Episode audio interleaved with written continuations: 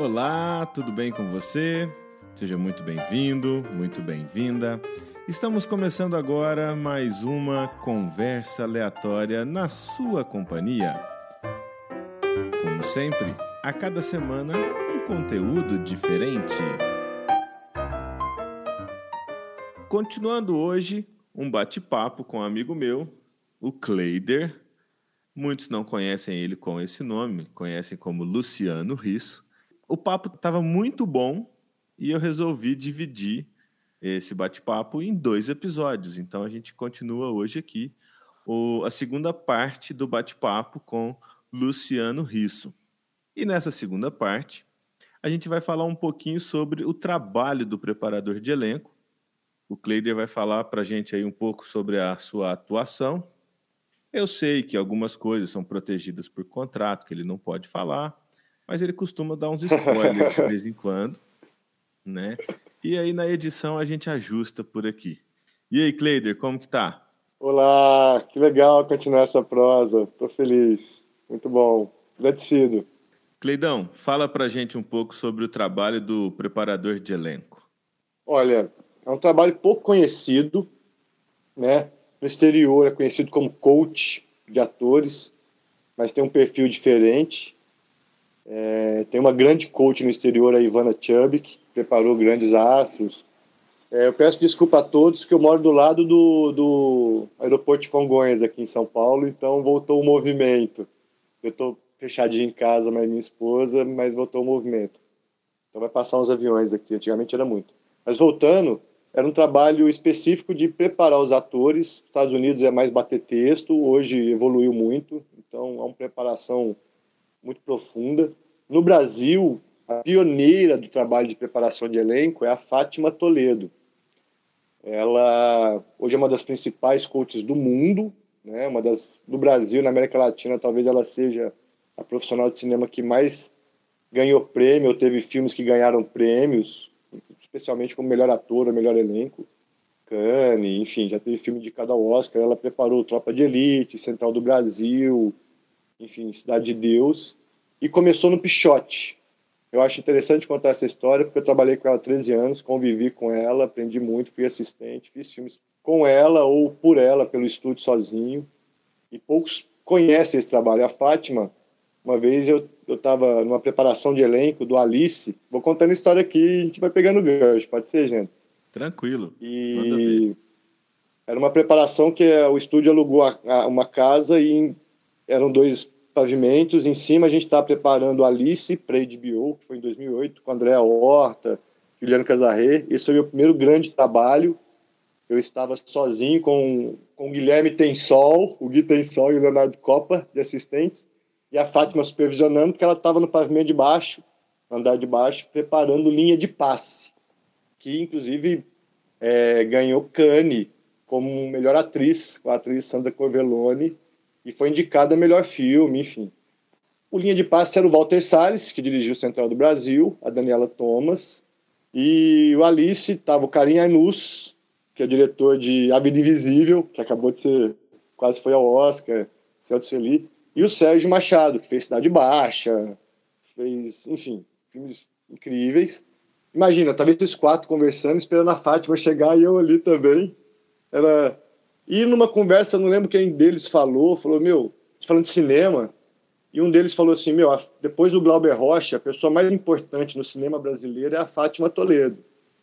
O trabalho de coach fez com que toda a logística, toda o jeito de pensar do cinema brasileiro, que era em função da técnica, e o ator era, como diria o Babem, com abajur, então o ator ficava em função da câmera. Com a Fátima, depois do Pichote, ela preparou os atores, os, os, os meninos da FEBEM, né, e na preparação que ela criou, incluía você entender a vida das pessoas para que os personagens, e ela criou um método próprio, pudessem convergir com a personalidade dos atores. Então os atores tinham muita potência em cena e aí o câmera, o diretor, tinha de trabalhar em razão dos atores. E foi que essa conversa com o Walter Salles, a gente estava tendo lá o Karim Ainus, um deles falou, pô, depois do Glauber Rocha, a Fátima é a pessoa mais importante do cinema brasileiro.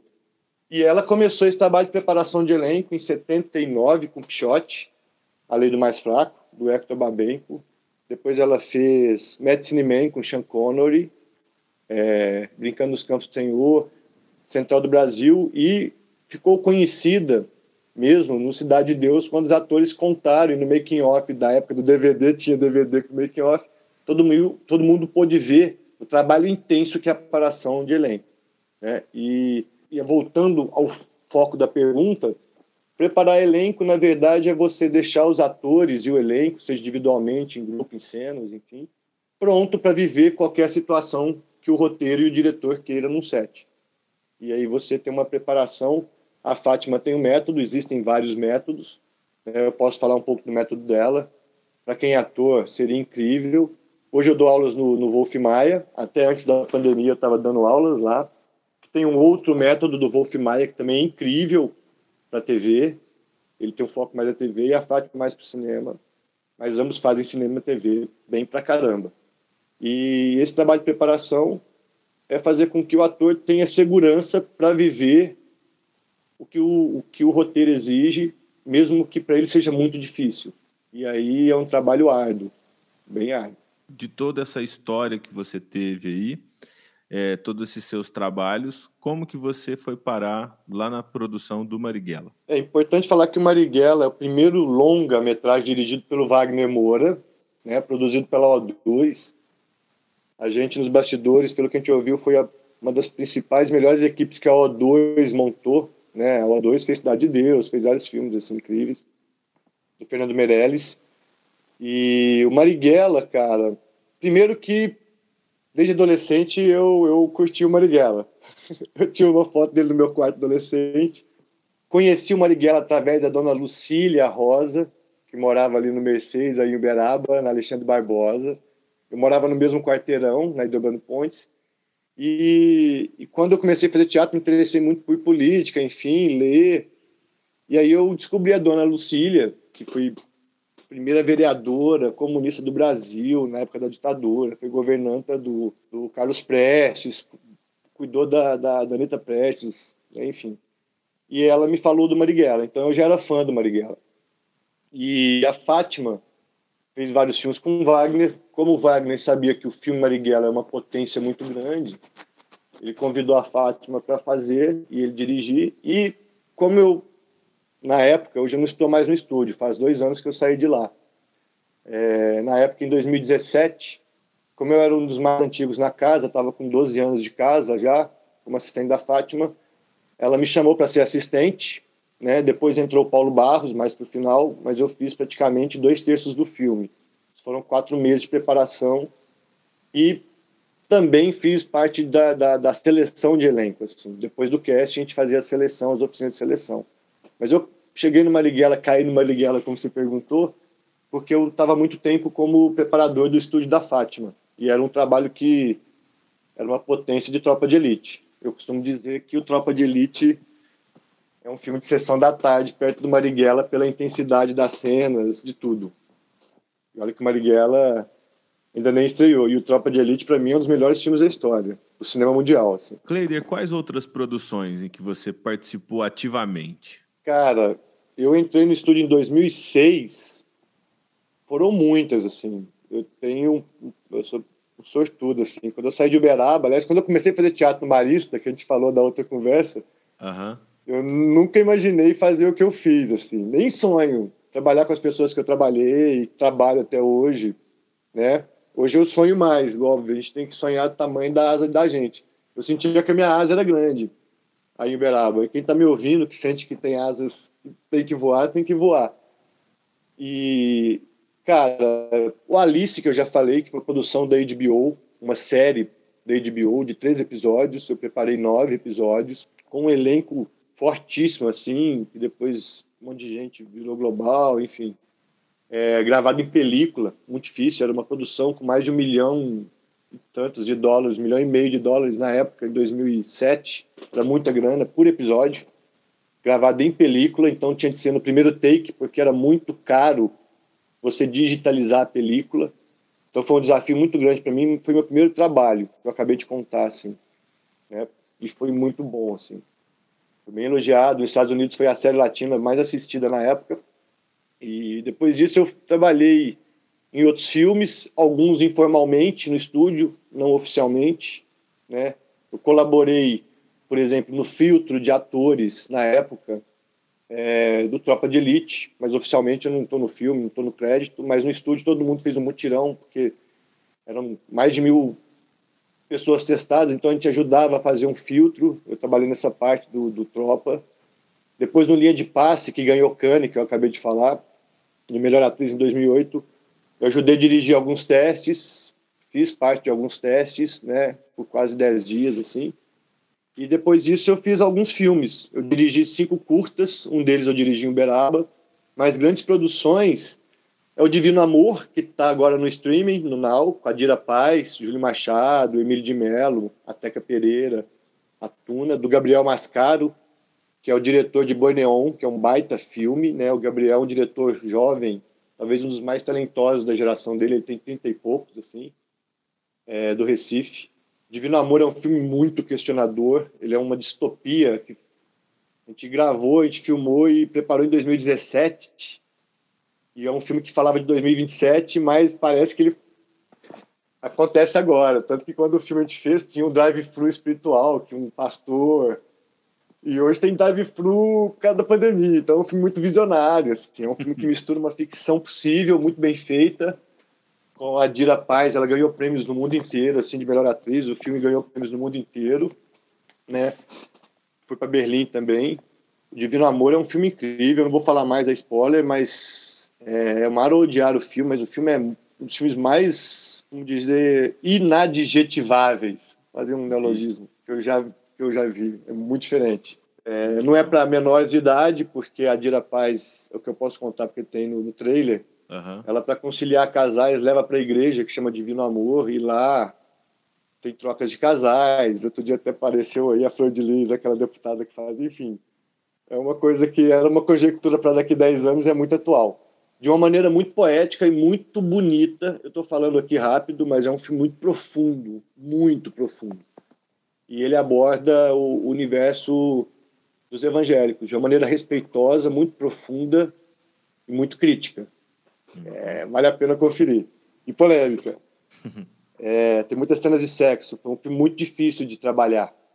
Tem, as cenas de sexo são filmadas de uma maneira onde o tempo do sexo é real e as cenas são muito verossímeis, muito reais. Né? A preparação, eu posso dizer que a gente ninguém transou na preparação, não faz, é tudo coreografado, muito treinado. É, foi uma preparação muito intensa, mas muito delicada, porque lidar com o corpo no universo do sagrado é muito difícil.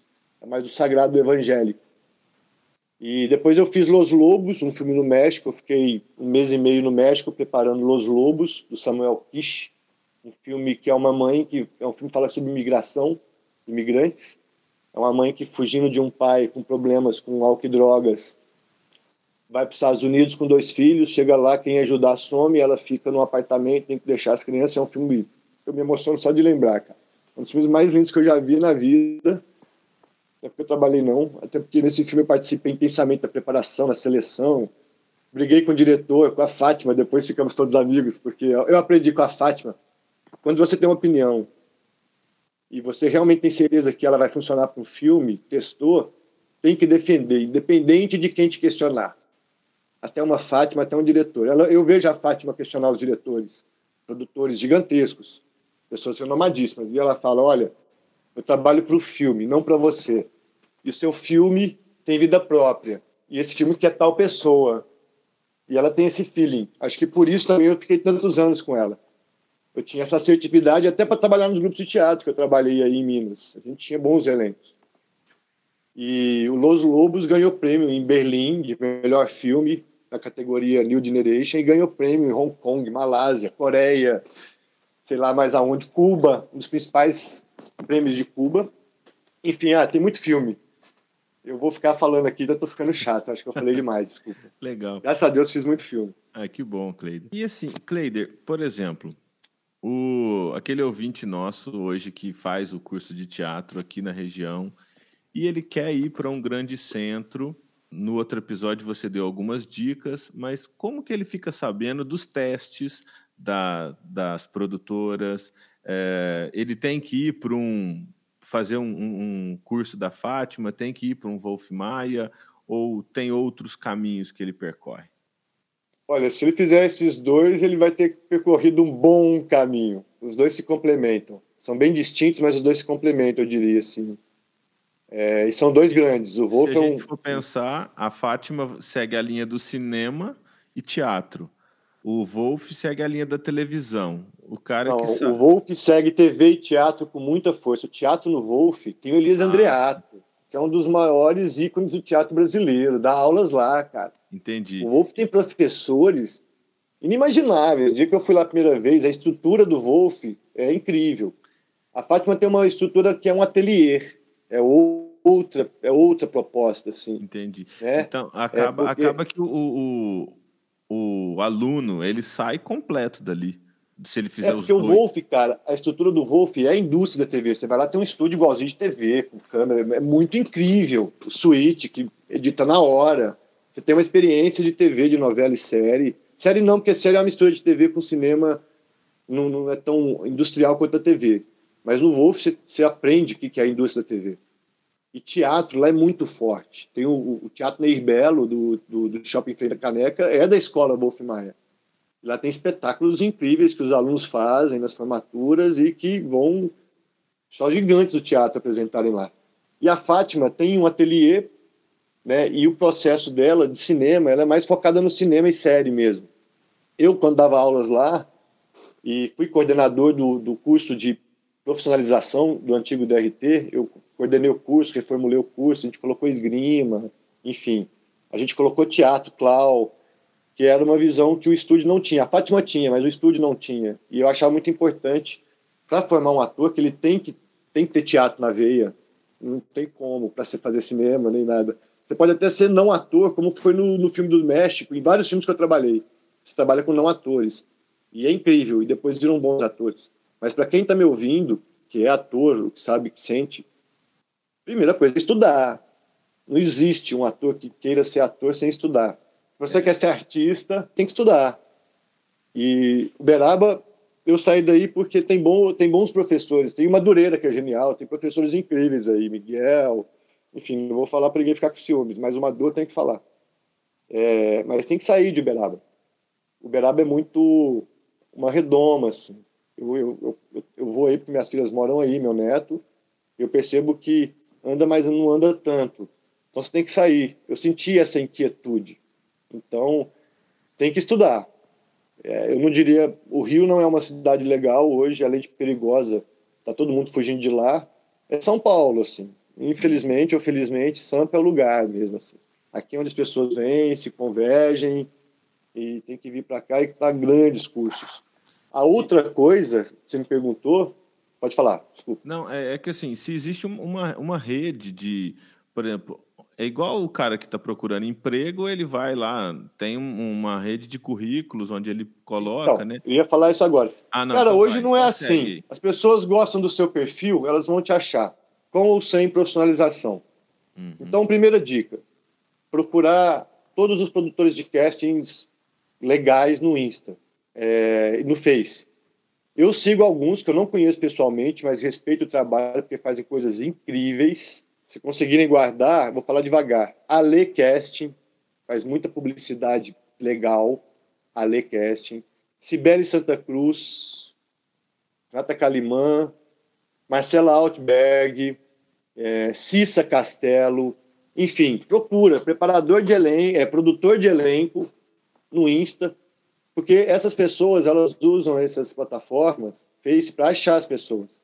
Hum. Para novela, para série, para filme, para longa, publicidades incríveis. Lá não vai falar série da Globo. Procura-se tal perfil para uma série. E são pessoas que só fazem coisas incríveis. Aí tá gente que fez Amor de Mãe, enfim. E que eu conheço pessoas que procuraram, eu mesmo já acabei de fazer um trabalho agora da Troller, que foi um pouco isso. Eu conheci uma pessoa, mas era produtor de casting, publicidade para Troller. Então, acompanhar os produtores de elenco. A outra é se cadastrar online né, em agências de casting. É óbvio que você tem preferência para quem é profissional, tem o DRT, o Registro na Superintendência de Trabalho, o antigo DRT. É, mas hoje não tem isso, tem espaço para todos, todos. E quanto mais a diversidade hoje no Brasil é rica, mais está tendo espaço para todo mundo. Isso é muito legal. Não tinha até cinco anos atrás, era bem complicado. Mas hoje todo mundo tem perfil para todo mundo, para todas as idades, para todas as cores, todos os jeitos, todas as peles, todos os perfis, todos, todos, todo jeito de ser, todo jeito de parecer ser, todas as aparências. Hoje todos os perfis são são necessários. Então é você procurar esses produtores de casting e tem várias agências. Eu não vou falar nome de agência porque eu conheço algumas são amigos. Não, não é ético. Tem umas muito legais. Mas procurem agências de casting. Se alguém quiser me procurar depois, eu posso falar, ó, oh, essa é legal, essa não é. Mas inbox. Com, com todo jeitinho. Muita gente enganadora nesse meio também. Fala é, o seu perfil do Insta, qual que é? Arroba K. É, é, K, and, é, K underline Luciano Risso. Beleza, então quem quiser aí procurar o, o Cleider para trocar uma ideia com ele no direct, segue lá, arroba K underline Luciano Risso com dois S's. E aí vai trocar uma ideia mais de perto aí com ele sobre essas. Troco mesmo, quem me conhece sabe que eu curto eu gosto de conversar, estão vendo, né? Desculpa, gente.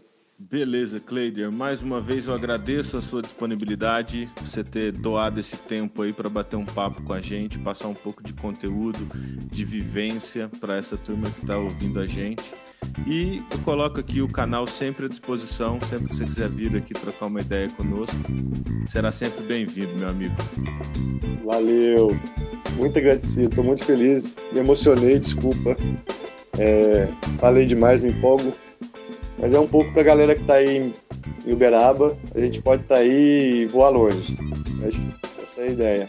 E com um educador que nem você, um professor que nem você, quem tem acesso ao Geander, aproveite essa mente e esse coração brilhante. São dois. São muito brilhantes, cara. São muito brilhantes, cara. Valeu, valeu, meu querido.